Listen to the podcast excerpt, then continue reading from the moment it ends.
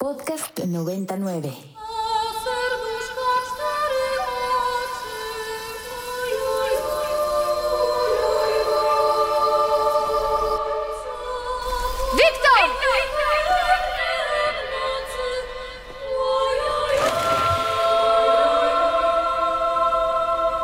El cine I.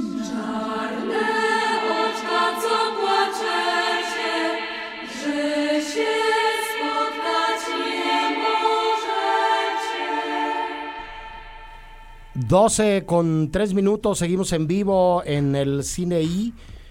Yo sigo siendo el More y sigo platicando con Andrés Durán Moreno aquí en cabina. Hola Andrés. Hola More, aquí seguimos, sigo siendo yo. Y con Anafer Torres hasta Tampico, Tamaulipas, de vuelta, una de las voces de lujo de este programa. Ay, More, ¿cuánto, cuánta flor. Pues nos da gusto que estés de nuevo por acá después de, de- de algunas ausencias por, por exceso de trabajo.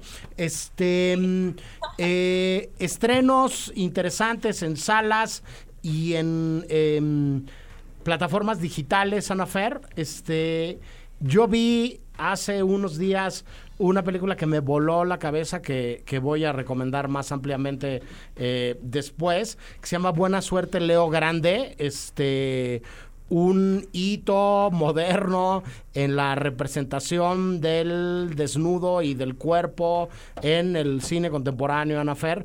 Este, Emma Thompson descomunal es lo que eh, se me ocurre decir al respecto.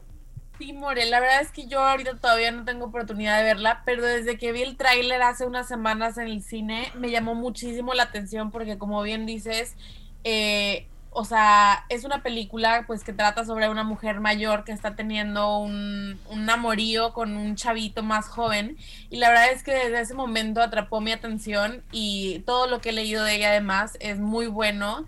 Tengo muchísimas ganas de verlas y definitivamente la voy a estar viendo estos días. Entonces, como parte de los estrenos, eh, me encanta. Igual también eh, hay otros estrenos. Está una película de acción protagonizada por Idris Elba que se llama Bestia. Eh, está una película de animación llamada El perro samurái. eh, y sigue, bueno, el tren bala también, que ha estado en todas las salas. Eh, yo ya tenido ahorita varias, varias veces que intento ir al cine y los únicos horarios que hay disponibles son para Tren Bala, entonces es, es uno de esos estrenos gigantes protagonizada por Brad Pitt, sale un cantante de rap también, eh, de reggaetón también que se llama Bad Bunny, eh, y bueno, finalmente yo sé que una que a ti te debe de emocionar muchísimo en particular, More, que es la tercera parte de Un hombre y una mujer, los años más bellos de una vida, eh, de Claude Lelouch, protagonizada por Jean-Louis Trin- Trintignant, que además pues ya no, ya, ya falleció este año también, y por Anuka Aimé, entonces bueno, sé que este es algo que, que tú estarás viendo en cuanto antes. Sí, desde luego. Este, la última eh, parte del programa del día de hoy, este, vamos a hablar más largo y tendido de Buena Suerte Leo Grande y de, de mm, los años más bellos de una vida. Este, decir que esta película se filmó 50 años después del clásico eh, ganador de Cannes y el Oscar eh, Un hombre y una mujer de, de, de Claude Lelouch, ¿no? Y es lo que pasa con estas relaciones este, y con eh, la acumulación de las décadas en los cuerpos y en las eh, almas de los seres humanos, ¿no? Este, dicho lo anterior, decir que el día 15 se estrena en Movie El Castillo la Pureza, que me parece que es un, una noticia este, bien interesante. Este, que ya están en movie Memoria de el maestro Apichatpong, mi queridísima Anafer, este, Crímenes del Futuro de David Cronenberg y París de Cédric Clapiche, así como Los Bastardos de, Amate Escalante, y que en México eh, se están haciendo muchos esfuerzos para que se vea cine mexicano y que Netflix armaron como un micrositio, Anafer, donde están juntando todo lo mejor de cine mexicano que tienen. Así es, More. Igual regresándome un momento, justo acabo de ver en la página de Movie que tienen una promoción de tres meses por 15 pesos. Entonces, para la gente que no, que no conoce Movie o que tiene ganas de, de suscribirse, creo que es un buen momento Sí, para ya, hacer. ya tres meses por 15 pesos, o sea, es, es otra vez, ¿no? Este... Así que un regalo, un regalo de veras. Eh, entonces, bueno, quería, no quería dejar de comentarlo. Y como bien dices, en Netflix ahorita están están dándole mucho, mucho, eh, mucha atención a las películas mexicanas. Eh, muchas de ellas producciones también involucradas y distribuidas por Netflix, eh, por ejemplo, Ya no estoy aquí, por ejemplo, Noche de Fuego. Sin, sin embargo, pues también hay muchos más estrenos, como ¿Qué culpa tiene el karma? Una nueva película de Lisa Miller. Está Agüeros de Alonso Ruiz Palacios, una película de policías de Alonso, Ruiz Palacios, eh, La Ley de Herodes. La verdad es que Netflix me parece que tiene una buena selección de películas mexicanas y pues está muy padre para poder ver ahora sí que una variedad desde películas más comerciales hasta películas un poco más más de autor. Eh, la verdad es un buen lugar en el cual darse un clavado.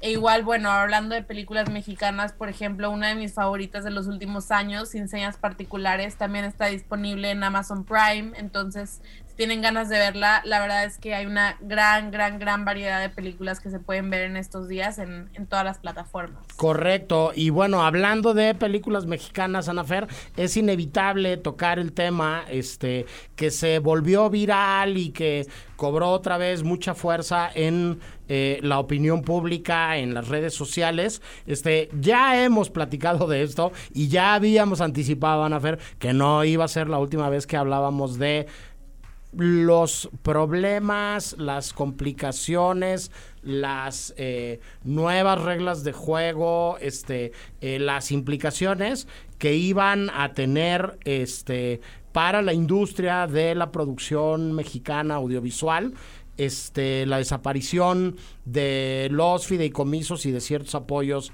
este, eh, que habían sido parte de, una política cultural las últimas décadas. Este, esta semana volvió a ser eh, parte de, la conversación esto, Anofer.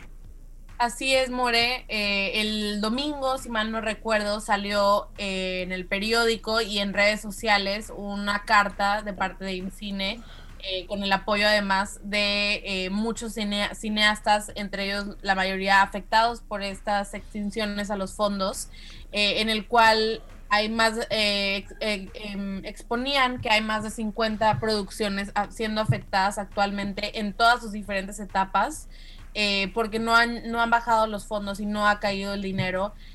pues pactado en, en, los fondos de hace ya dos años em, para, para pues realizar las películas, ¿no? Entonces, la verdad es que esto afecta a películas que no han podido empezar producción, esto afecta a películas que no han podido terminar su producción, esto afecta a películas en postproducción también, me parece. Y la verdad es que, pues, como bien dices, es un tema que no hemos soltado desde que empezó, pues ahora sí que la pandemia, que ha habido confusión, que ha habido, eh, pues, faltas de comunicación, porque la Secretaría de Cultura eh, dice que pues ellos han estado en constante, en constante comunicación con el IMCINE, pero el IMCINE pues tiene esta necesidad de apoyar a los cineastas a través de este tipo de comunicados públicos y mediáticos, eh, en el cual, bueno, al final lo número uno es pues las producciones que están siendo afectadas, ¿no? La gente real, las películas reales que no se están pudiendo lograr eh, debido a estos temas, independientemente de si uno dice que sí y uno dice que no. Creo que lo importante aquí es rescatar eh, pues que los cineastas están siendo afectados, que en su momento de la extinción de los, de los fondos eh, se dijo y se prometió y se anunció que no iba a haber este tipo, este tipo de situaciones, que los cineastas no iban a ser afectados y pues corte a dos años después, eh, evidentemente sí está viendo, está viendo afectaciones reales y concretas. Eh, bueno, pues y como dices, a este, a esto, pues la Secretaría de Cultura contestó que ya que se están gestionando eh, esos recursos, que se están entregando ya al IMCINE, que han estado en comunicación. Y finalmente, durante estos días, esta semana ha sido pues muy movida en, en cuanto a este tema eh, Mariano Barro ya explicó que cayeron estos, eh, eh, este recurso y empezaron a, darle a las producciones, ya que pues por lo mismo de que hay muchas que están en etapas de no poder estar en su rodaje y demás, ya se están empezando a, solventar esos, esos fondos. Y pues siguen, o sea, al final debido a todo este tiempo, llegaron a haber 50 películas afectadas, si no es que más, pero 50 películas son las que están incluidas en, en ese comunicado. Sí, y un- un- lo sí. cual va a tomar tiempo también. Claro, sí, un, un comunicado que, que, que lanza eh, solidarizándose con los productores, la Academia Mexicana de Cine, este, a lo cual se generan una serie de publicaciones mediáticas, como bien decías tú, en muchos espacios. Hay un reportaje importante en proceso, ¿no? Este de Columba Vertis, eh, que habla sobre el tema, y hay una reacción, primero desde la Secretaría de Cultura, que dicen, pero no se ha trazado ninguno de los eh, recursos de los otros fondos. Pues no estamos hablando de los otros fondos en este momento en concreto, estamos hablando de 50 películas con nombres de películas y con nombres de productores. Hay un eh, grupo de voces, Gabriela Gavica, Everardo González, Erika Ávila, Julián Hernández, Rigoberto Castañeda, por decir solamente algunos, que utilizando el hashtag cumplan su palabra, se sumaron a hacer público esto, ¿no? Y a que rápido se reaccionara, habría que decirlo, ¿no? Eh, a que se ofreciera una explicación en donde decían que como hubo un grupo de personas que eh, interpusieron amparos en contra de la extinción de los fideicomisos, se detuvieron esos recursos. Eh, sea como sea, parece que se reactivó una vez más con esta presión mediática ahí de la comunidad que los fondos se volvieran a mover y que este las aguas volvieran a su cauce. Y habrá que darle tiempo al tiempo, habrá que seguir atentos a este tema y a esta conversación que como decíamos este y como hemos dicho cada que hablamos de todo esto que está cambiando en la manera de producir y de conseguir fondos en nuestro país, este, yo creo que es solamente un capítulo más. Yo creo que eh, los cineastas mexicanos, las productoras mexicanas, seguramente encontrarán la manera de seguir haciendo lo que tienen que hacer, seguir diciendo lo que se tiene que decir desde las películas. Pero bueno, pues este, los miembros de la comunidad tienen el absoluto derecho de expresarse, de disentir y de agarrar y decir, oigan, no nos parece lo que está sucediendo. Como bien decías tú, decían que esto no iba a pasar, pasó y entonces ahí está la presión de, de la comunidad o de una parte importante de la comunidad en pleno, ¿no? Este, jugando cada quien el papel que, pues, que le corresponde alrededor de, de, de estas discusiones, ¿no? Este, no agotamos el tema, no se ha terminado. Estoy seguro que lo vamos a volver a, a, tocar y no lo vamos a soltar. Ya tenemos un rato nosotros también chambeando y platicando con muchos de los actores de, de, de, la comunidad alrededor de ello, ¿no? Entonces, bueno, este, decir, decir eso y decir que nos vamos con música para poder pasar a nuestra siguiente entrevista. Este, el queridísimo Ricardo eh, Marín este nos preparó otra canción precisamente de un título que acabamos de mencionar de Buena Suerte Leo Grande. Estos son los Alabama Shakes y se llama Always Alright.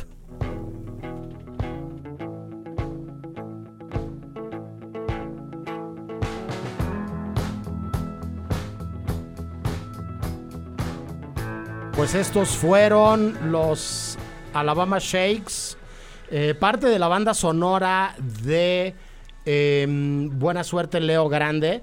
Corran a ver esa película, este, deconstruyámonos un poco todos, aprendamos eh, eh, cosas todos a través del cine. Espléndida, una Emma Thompson deslumbrante. Corran, corran, corran a ver esa película. Este, voy a, a seguir este, eh, hablando de, de, esta película más adelante. Vamos a seguir hablando de esta película más adelante. Y quisiera saber si nos escuchan por ahí este, los que están en el, en el Zoom. Me da muchísimo gusto darle la bienvenida una vez más. Es la segunda vez que tenemos la suerte de platicar con ella en el cine y en los micrófonos de Ibero 90.9. A Leticia Huijara, presidenta de la Academia Mexicana de Cine. ¿Cómo estás, Leticia? Muy bien, muy contenta y muy agradecida de que me reciban por segunda vez. Este, pues un gustazo hablar de, de, lo que pasa con la academia un poco otra vez, nuestro pretexto de, de, esta conversación, Leticia, es que salió ya la lista de los nominados para los Arieles de este año. Este, aunque la academia hace muchas cosas más allá que entregar el premio Ariel, ¿no? Y la academia funciona como, como una organización que articula este, muchos diálogos este, eh, bien interesantes. Con esta conversación a nosotros nos gustaría dar como el pistoletazo de salida de aquí a la entrega de los premios Ariel en octubre, de tener al menos a una nominada o a un nominado cada viernes en el programa para ir hablando de lo que estamos haciendo, ¿no? Eh, todos desde los diferentes frentes donde, donde chambeamos en, en lo que se conoce como el cine mexicano, que a mí cada vez que alguien me quiere insistir que no existe, le digo, bueno, pues 150 películas los últimos años, este, eh, ahí tú me dirás si existe o no existe.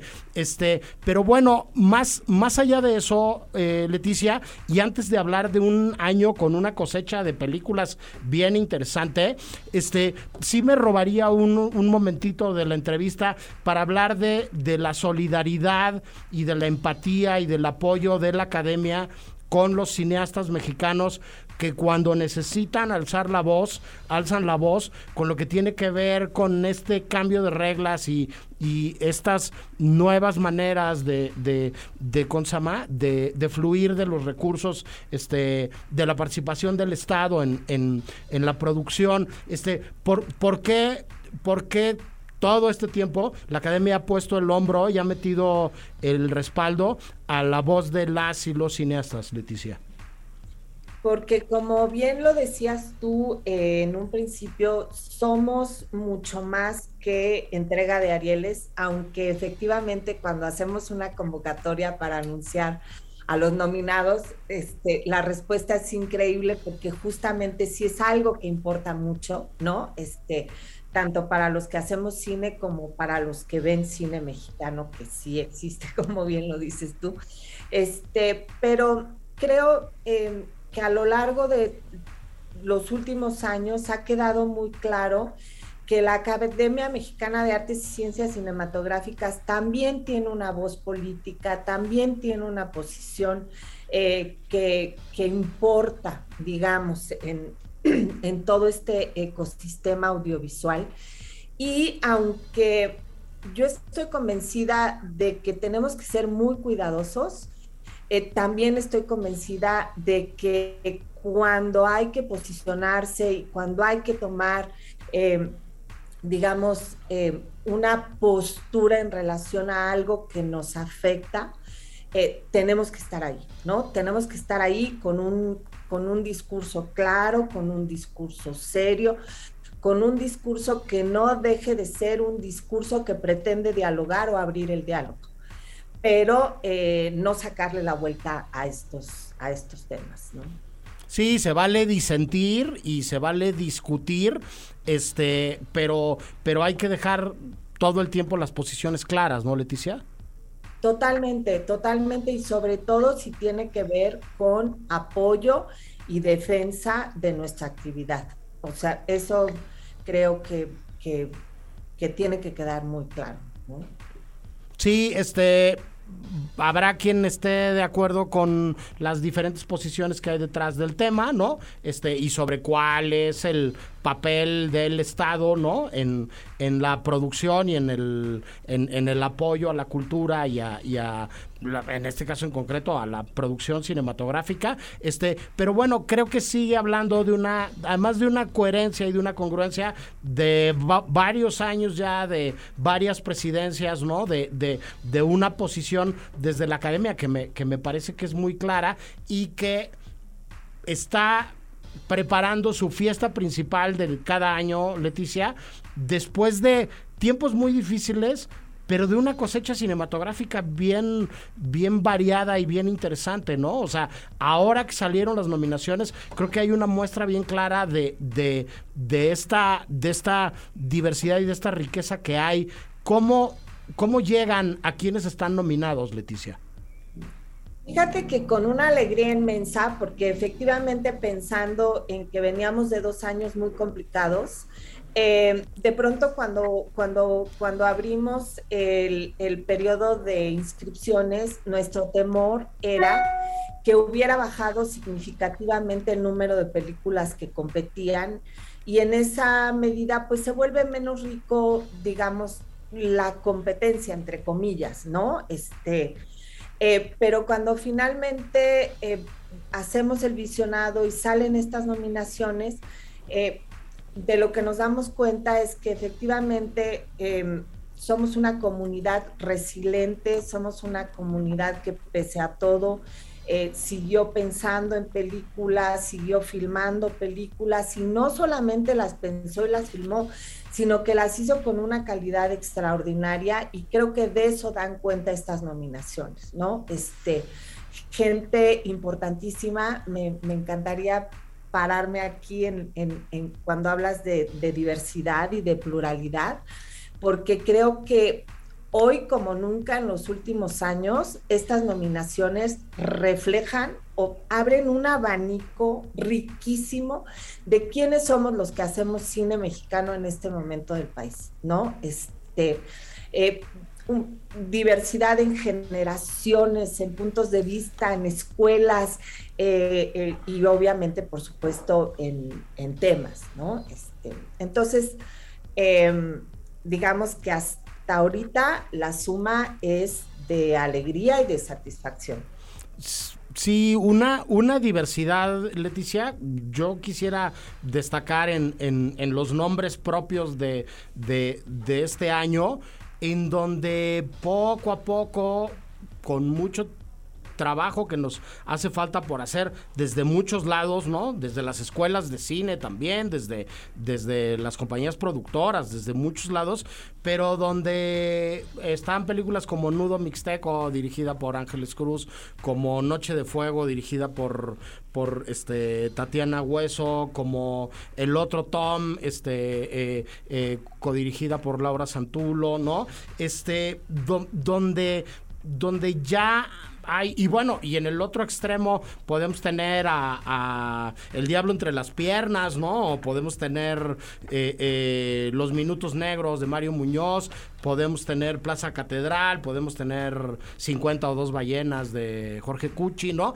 Este, hay de verdad en, en las películas que, y bueno, y una película de policías, ¿no? Que creo que va a ser también como parte del, del, gran agarrón con, con todas las que ya mencioné, ¿no? Este, eh, un, un año que puesto así en blanco y negro en una hoja de papel, ¿no? Anotadas y bajadas, este, pues te habla de muchas películas que podrían ser justas ganadoras de, este premio que tiene tanta trayectoria, ¿no, Leticia?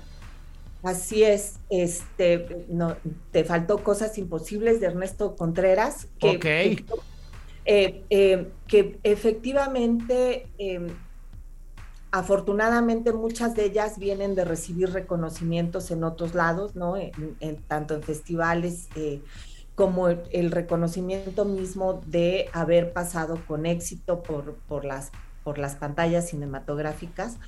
Pero efectivamente, creo que estamos en un momento increíble del cine mexicano eh, increíble en, también en esta posibilidad de reconocimiento de los colegas hacia los colegas, ¿no? Este, a mí, a la final, siempre eh, que, que, que, damos a conocer las nominaciones, lo que más gusto me da es encontrar una mirada generosa y conocedora por parte de los que votamos hacia estas nominaciones.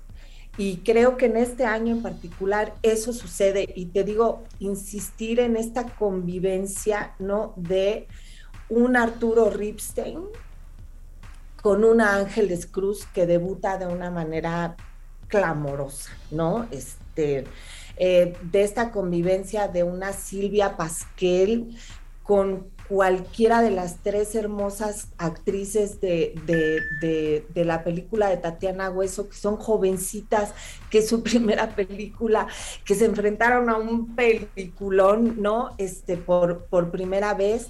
Eh, no sé, Ben Ibarra con Alejandro Suárez, todas esas combinaciones a mí me llenan de mucha alegría y de mucha esperanza. O sea, también la posibilidad de todos estos cines conviviendo en este abanico que se llama cine mexicano. decir este, es un gran pretexto eh, para hacer un recuento del año, ¿no? Para revisar la lista y para decir, oigan, aquí hay un montón de calidad. Un montón de calidad, Leticia, que me lleva a mi siguiente pregunta, tiene que ver con una convocatoria que tienen abierta ahora, que es, a ver, ¿quién quiere ir por parte de la Academia Mexicana a los Goya y quién quiere ir por parte de la Academia Mexicana a los Óscares, ¿no? Este, porque eso también se perfila desde la propia Academia Mexicana de Cine, ¿no? Así es, que tiene que ver también con la fuerza de nuestra academia. Eh, el que seamos justamente el único ente organizado eh, eh, de, de, organización entre colegas cineastas que pueda, que tenga la confianza de estas dos academias para poder llevar a cabo todos los procesos necesarios para finalmente elegir a una representante eh, de la cinematografía mexicana para compartir en esto, para competir en estos dos eh, eventos tan, tan importantes y tan sonados creo que todas esas cosas eh, también, te digo, hablan, ¿no? De, la fortaleza de nuestra asociación. Correcto. Andrés te quería preguntar algo, Leticia. Adelante, Andrés. Hola, Leticia. Sí, yo quería, bueno, primero viendo la lista de los nominados y haciendo alusión un poco a lo que habíamos visto en las noticias anteriores, hay muchísimas películas que están apoyadas por Eficine, ¿no? Eh, y que nomás de, de, de ver la, la noticia que teníamos y ver esto en relación, pues bueno, resulta pues sin duda alarmante, ¿no? Y, y, a esto también quería mencionar que el cine mexicano, como ya lo decías, de repente trae cosas con muchísima calidad, con un presupuesto que no podrías esperar de, eso, ¿no? Y siento que es algo que también viene mucho de, del cine mexicano, que con poco puedes hacer algo, pues... Eh, decía por un escritor que admiro mucho que se llama Alan Moore, que la cantidad de dinero es indirectamente proporcional a la creatividad, ¿no? Entonces, es opinión, yo un poco la comparto, pero siento que un poco pasa eso en México y viendo esto y este tipo de calidad y a este grosso de películas que tienen que seleccionar porque obviamente no nomás son este no nomás son 56 largometrajes al año, hay muchísimos. ¿Qué es lo que cuál es tu mayor reto frente a esta selección de películas a la hora de pues, tomar una decisión a final de cuentas? Afortunadamente no es un reto personal. Claro. Afortunadamente lo comparto con todo una, una, una, un comité de elección, lo cual me quita muchos pesos de encima. Este, eh, fíjate que yo siempre he dicho que la, la, única, una de las pocas cosas que no me gusta estar sentada donde estoy sentada en este momento es no poder hablar eh, con la admiración con la que yo antes hablaba de las películas de mis compañeros. Ahora me tengo que mantener calladita, tengo que estar siempre muy sobria, ¿no? Acerca de, lo que pienso de cada una de las películas o de cada uno de los trabajos. Pero regreso a decirte que em, eh, sí, fueron 140 películas las que se inscribieron. Wow. Y regreso a decirte que por fortuna, cuando leo las nominaciones, me da mucho gusto ver, digo, las nominaciones siempre por una u otra cosa cometerán alguna injusticia, ¿no? Claro, este, Se eligen cinco de, cada categoría. Eh, y siempre va a quedar una, dos fuera. Eh, esa, esa parte me duele, esa parte me la guardaré para mis memorias, ¿no? Este, yo me acuerdo cuando vi esa cosa fantástica que no nominaron, en fin, este, pero me enfrento ahí, ¿me entiendes? Me enfrento a, a, una serie de nombres de gente importantísima y de trabajos que me encantan. Me enfrento a una numeralia que me encantaría mucho compartir con ustedes, que también es eh, eh, sumamente luminosa y que tiene que ver con la inclusión de las mujeres en la industria. Eh, participaron 61 directoras, 41 productoras y, ojo, 17 fotógrafas. Eh, que es verdaderamente una inclusión en una disciplina que se por décadas, ¿no? Estuvo este, tomada única y exclusivamente por los varones y ahora participaron 17 fotógrafas. Creo que también eso es una gran noticia y da cuenta de toda esta transformación y de todas estas posibilidades reales de pluralidad y de diversidad de puntos de vista en la industria. Sí, que además la van a hacer mejor y la están haciendo mejor innegablemente, Leticia. Lo de las cinefotógrafas me parece que es un es un es un dato bien interesante, este y lo de las organizaciones también, ¿no? Este muchas ya son este eh, parte de la MC, pero ya tienen apertura también, que es esta asociación de cinefotógrafas. Están ahí estas chavas que a mí me parecen increíbles, las amazonas eléctricas, ¿no? Este grupo de de de gaffers staffs este, de chavas, ¿no? Este, Ana Fer, que es colaboradora de aquí de un montón de años, también es parte de Girls at Films, ¿no? De también un grupo de, de plumas femeninas que, que, que desde donde están Ana Fer, este, ven el cine y comentan el cine, ¿no? Y More, la verdad es que como bien dices, aparte, bueno, eso es algo que yo tengo muy cerca, muy cerca de mi corazón y la verdad es que ahorita que decías los números también, Leticia, se me ponía la, se me puso la piel chinita. Eh, porque creo que, creo que justo, creo que es un año muy incluyente, creo que es un año sobre todo que habla de la, de la representación y de la diversidad, lo cual pues yo aplaudo, me emociona muchísimo, me emocionaron ver todos estos nombres propios eh, triunfando y pues como bien dices, habrá películas que se quedaron fuera o no, pero lo importante es que se está, se está haciendo, se está produciendo, se sigue haciendo y, y pues hay que verlo, o sea, ahora sí que hay que verlo, nosotros desde el programa pues estaremos, como bien dijo el More, eh, entrevistando a algunos de, de, estas personas de aquí a octubre y pues veamos qué pasa en, en octubre con la, con la ceremonia. Correcto, pues nada, este, seguimos en conversación, Leticia. Este, recordar vamos a hacer todo lo que podamos. Beto, este, Claudia, este, eh, em, desde luego Marcela Encinas, nos están echando mucho la mano para, para contactarnos con ellas y con ellos, ¿no? Y nuestra idea es eso, de aquí a la entrega del, del Ariel en octubre, tener una conversación a la semana de, de las y los posibles ganadores del Ariel de esta ocasión, Leticia. Muchísimas gracias.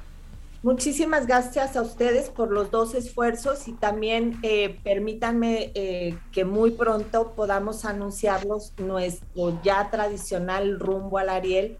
Eh, que, que, que, dará oportunidad a los que no han visto las películas de verlas y a los que ya las vieron verlas por una segunda ocasión. Sí, desde luego. Ahora ya también funcionan muy bien estas listas. Además de las proyecciones presenciales que nunca se van a poder suplir con nada, podemos también armar estas listas o estas infografías, ¿no? Este, de dónde se pueden ver. Ya lo decía Ana Fer hace un momento antes de entrar a la entrevista contigo. Muchas de estas películas en plataformas están disponibles.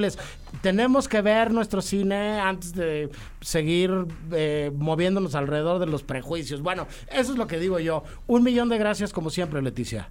Al contrario, gracias a ustedes, un gustazo. Correcto, y nosotros nos vamos al último corte del programa del día de hoy y regresamos con nuestro monográfico del día que yo tuve a bien llamar el cine y los amantes. No habla solamente de amantes, pero vamos, venimos y platicamos sobre eso.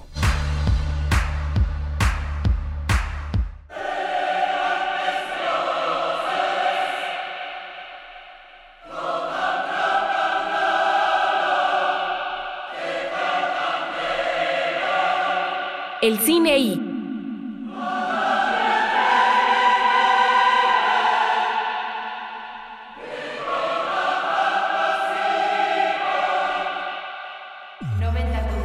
Ibero 90.9.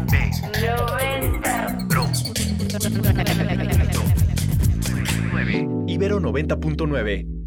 Fentanilo, heroína, cocaína, piedra, cristal no importa qué droga química te metas, de todas formas te destruyes. Pero la sangre de las drogas nos mancha a todos. Mejor métete esto en la cabeza. Si te drogas, te dañas. Si necesitas ayuda, llama a la línea de la vida, 800-911-2000. Para vivir feliz, no necesitas meterte en nada. Gobierno de México. Ibero. 90. 9. 9. Ibero. 90. 9. 9. Ibero 90.9. Brother, it is time for the mortals to pay. My child waits to do your will. El cine. Release the Kraken.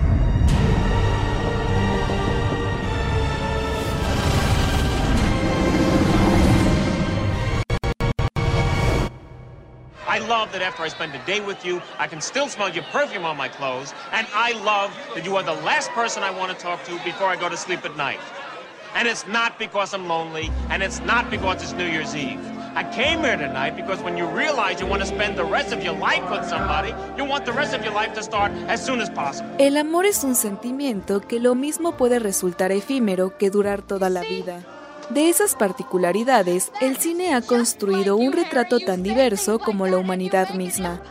La espontaneidad, como parte del juego entre los amantes, es una chispa extraña, inexplicable y única.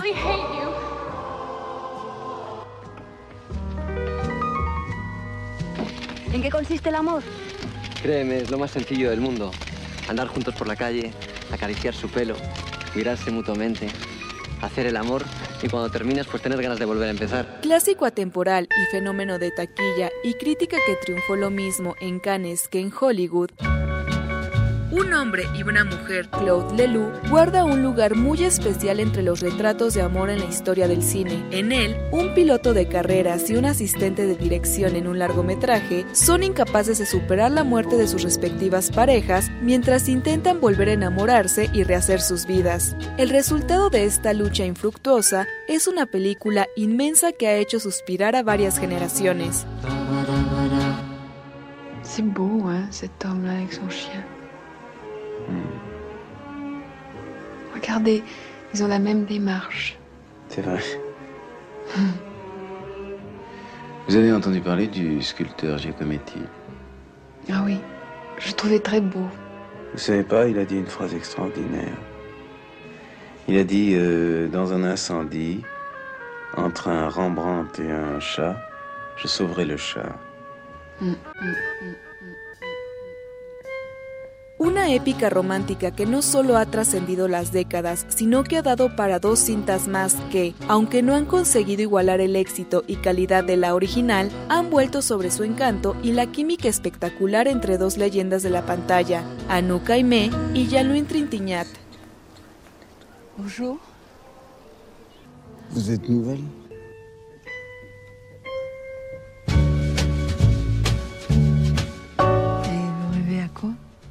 des jolies femmes. Et surtout l'une d'entre elles à qui vous ressemblez. C'est joli ce geste que vous venez de faire. Elle faisait souvent ce geste. Dos amantes que, 20 y 5 años después, se reencuentran en momentos muy distintos de su vida para descubrir que lo que sentían sigue vivo. Esto es el cine y los amantes. Ce soit la famille. Combien de temps que vous n'avez pas été folle 嗯。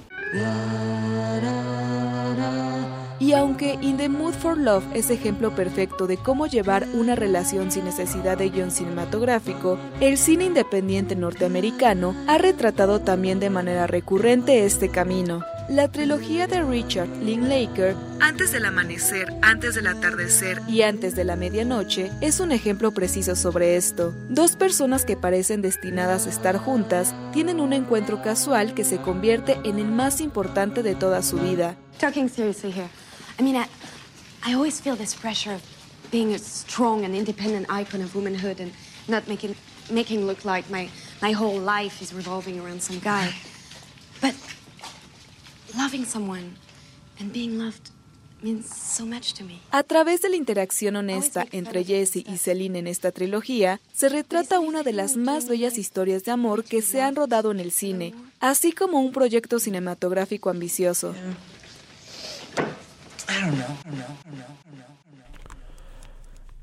Los romances cortos o largos, estos bastante largos, en la historia del cine, la química, el enamoramiento, fugaz o perenne y eterno, y muchas cosas más. Yo soy el More, esto es el Cine y platico con Anafer Torres sobre parejas míticas, memorables en la historia del cine. Hola de nuevo, Anafer.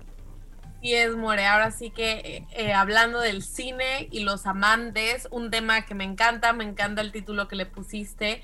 Eh, ahorita escuchamos, escuchamos las voces de Jean-Louis Trintignant y Anouk Aimé, unas películas que les gustan mucho al querido More. Muchísimo. A mí me las estuvo recomendando por un tiempo mientras hacía mi corto y la verdad es que imperdibles. Igual también mencionas In the Mood for Love, una de mis películas favoritas que me voló la cabeza la primera vez que la vi. Eh, y la verdad es que pienso, pienso en muchas otras películas. O sea, la verdad, bueno, hablando obviamente eh, de que se estrena esta semana esta tercera parte de, de, Un hombre y una mujer, pues no me gustaría dejar pasar que es la última película que filmó eh, Jean-Louis Trintignant. Eh, entonces, bueno, creo que desde ahí hay, hay, algo, hay razones por las cuales verla, además de que, pues, como bien dices, tal vez no serán la primera, no serán un hombre y una mujer.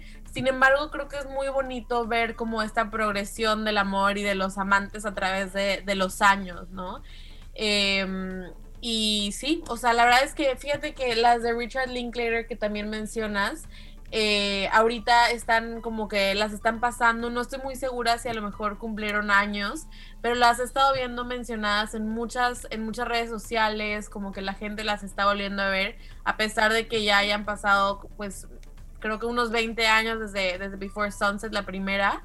Eh, están ahorita en el canal de Criterion, están pasándolas en otras plataformas también, entonces bueno, algo, algo más que, que, agregar a todo, a toda esta cartelera. Sí, y se han hecho un referente, se han convertido en un referente. Yo veía el otro día la nueva temporada de Modern Love, esta serie de, de televisión que está hecha a partir de, de, estos ensayos, ¿no? De un, de un, de un periódico, ¿no? Y son historias de amor. Y hay una, uno de los capítulos de un par de eh, posibles enamorados que se conocen en un tren en Irlanda justo antes de la pandemia, cuando está empezando la pandemia y todo el mundo se está confinando y que quedan de verse tal día a tal hora, ¿no? Este, cuando se supone que se va a terminar la pandemia para reencontrarse y hacer posible su amor y citan las películas de Richard Linklater y se pasan la mitad del capítulo viendo las películas de Richard Linklater, nunca sabes qué va a resultar de una historia de amor, con, en el caso concreto de,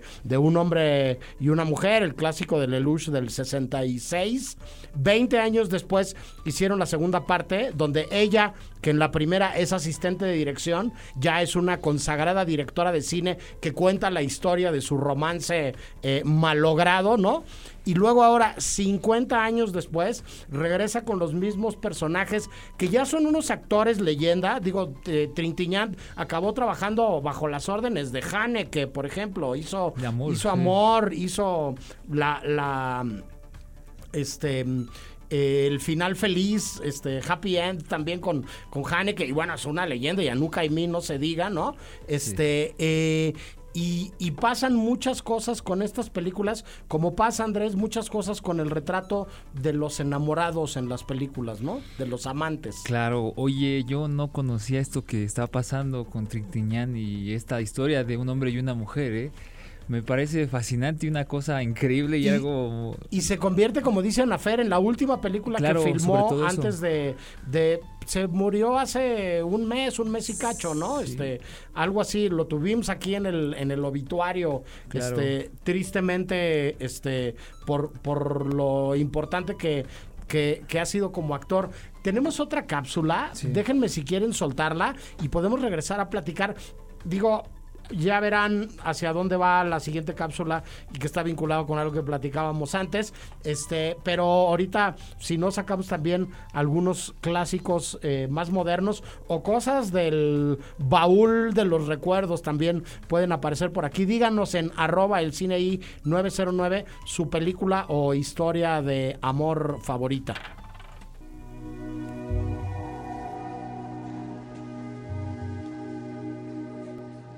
Si on y retournait Où ça À l'hôtel. On pourrait recommencer.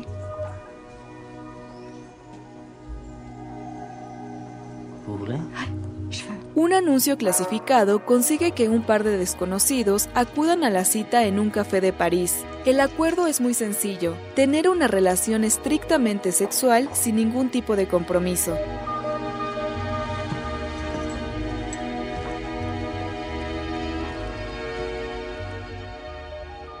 Une liaison pornographique. C'est ça, oui. Une liaison euh, simplement, euh, spécifiquement pornographique. Parce que c'est ça, vous comprenez, la pornographie, c'est du sexe, sexe, sexe, sexe. Lo que ella y él no saben es que empezar por lo físico no garantiza inmunidad emocional, y menos si siempre se pide la habitación 118, tal y como sucede en una relación íntima de Frederick Fontaine. So I've made a list of things that I'd like to get through. Oh, I think we'll certainly make a significant dent in it. Good. That's good. Good. You want to start with the blowjob? Con una premisa similar a una relación íntima y siguiendo la lógica de una serie de encuentros en un cuarto de hotel, en este caso entre una profesora y un joven trabajador sexual al que contrata, Buena Suerte Leo Grande irrumpió en el Festival de Cine de Berlín de este año para sacudir la representación convencional de desnudo en el cine. Oh, shit. Oh, oh God. Well, what am I going to say? Hello, sorry, I can't talk now because I've booked this man for the night and I'm trying to perform oral sex on him. Un retrato poderoso que trasciende la idea del empoderamiento femenino y reflexiona sobre quiénes somos y cómo nos vemos cuando la ropa y los prejuicios dejan de escondernos. Let's play a game, Sailor. What game? It's called Make Me Special. What are the rules? Only one. Just tell me something. Something. Something other people don't know about you. Something secret. Like what? En un futuro distópico, una epidemia global amenaza con acabar la manera que tenemos de conocer y disfrutar el mundo. Un joven chef y una guapa infectóloga se conocen mientras los síntomas del nuevo mal avanzan y se manifiestan de un modo implacable. Uno a uno, los pacientes afectados con el virus van perdiendo los cinco sentidos. Cómo seducir al otro sin el olfato o el gusto, cómo comunicarse sin la vista o el oído, cómo sentirse o descubrirse sin el tacto, to give the disease a name. There's over 100 reported cases in England, France, Italy, Spain. Smell. Dos amantes se encuentran a pesar de todo en Al final de los sentidos de David Mackenzie.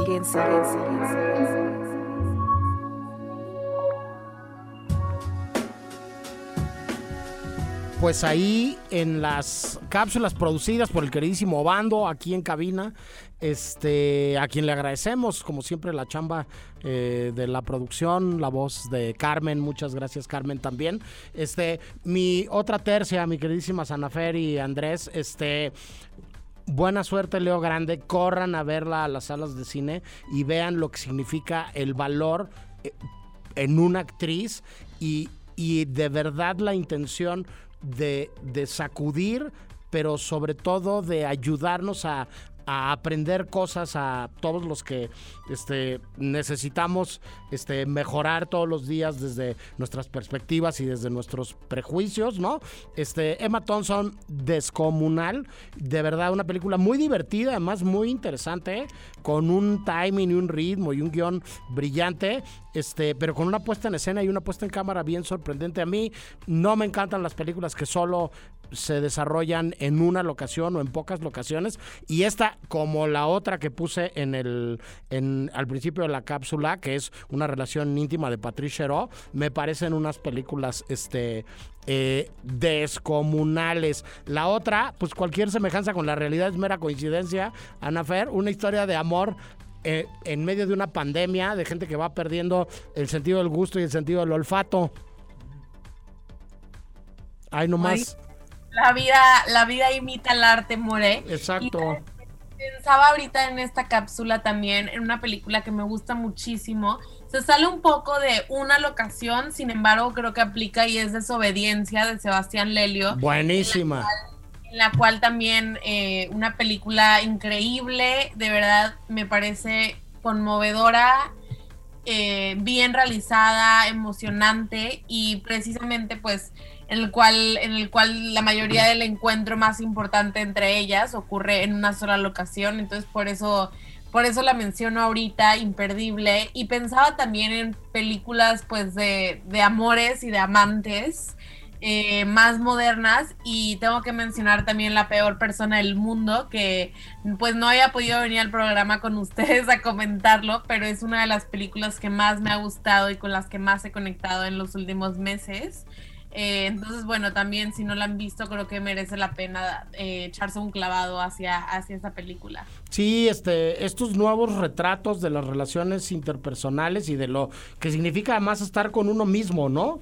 De lo que significa lidiar con, con tu propia persona, con tus neurosis, con tus este, errores, con tus virtudes, con, con, con, lo que en realidad eres. Luego hoy, este, la, la gente eh, no quiere convivir mucho con, con ellos mismos y es, es algo como muy curioso este, alrededor de esto. Eh, esas son algunas de las propuestas de Anafer. ¿Tú, tú qué recomendarías o, o, o, qué te viene a la mente, mi queridísimo Andrés? A mí, híjole, desde el principio de que mencionaba In the Mood for Love, bueno, que la pusiste en la cápsula, pensé en 2046, que okay. la vi en la retrospectiva de, de Paraguay aquí en la Cineteca ya no sé cuál me gusta más, que, pero... Que así... no deja de ser una continuación claro. o una vinculación o un spin-off, no sé cómo decirle, sí. porque tampoco es necesariamente ni la precuela ni la secuela, es como pero, si fuera una secuela. Pero dialoga, ¿no? Sí. Exacto, como una dimensión extraña donde pues, es muy propio de Wong Kar Wai, ¿no? Pues esas dos yo creo que meterían en el bote de estas películas que hablan sobre romances. 500 días con ella, obviamente, porque es la historia de, de muchos. y obviamente, pues el sexto, ¿no? El sexto decálogo del querido Kieslowski musicalizado por Zbigniew Preisner que... Híjole. ¿Te la gané? Me diste, no, me diste mi mero mole. Me, me, me, duele cada que pienso en el pobre Tomek. Pobre Tomek, en, efectivamente. En cómo mira a la distancia con un amor increíble a la bellísima Magda. Magda, efectivamente, Como es si esa no película. te conociéramos, More, después no, de yo ya, ya estoy muy visto, mi queridísima Anafer. Este, mira, eh, a eso se podrían sumar este, para completar la trilogía, aunque no sea parte de esa trilogía o tetralogía, este, claro. yo le, supari, le, sumaría Happy Together de Wong Kar Wai, sí. que también es una película de, de, amor tórrido, ¿no?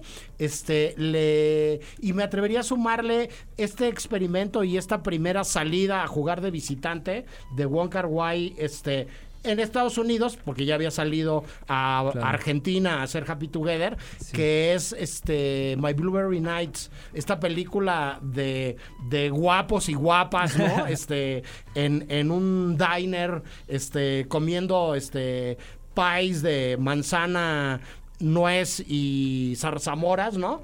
En latitudes diferentes. Este, se nos acabó el 20, se nos acabó el tiempo. Este, Anafer, un placer enorme volverte a tener por acá. Gracias, saludos hasta Tampico, Tamaulipas. Nos vemos el siguiente viernes, More. Gracias. Eh, Andrés, un gustazo este igualmente. De nuevo este hacer programa contigo.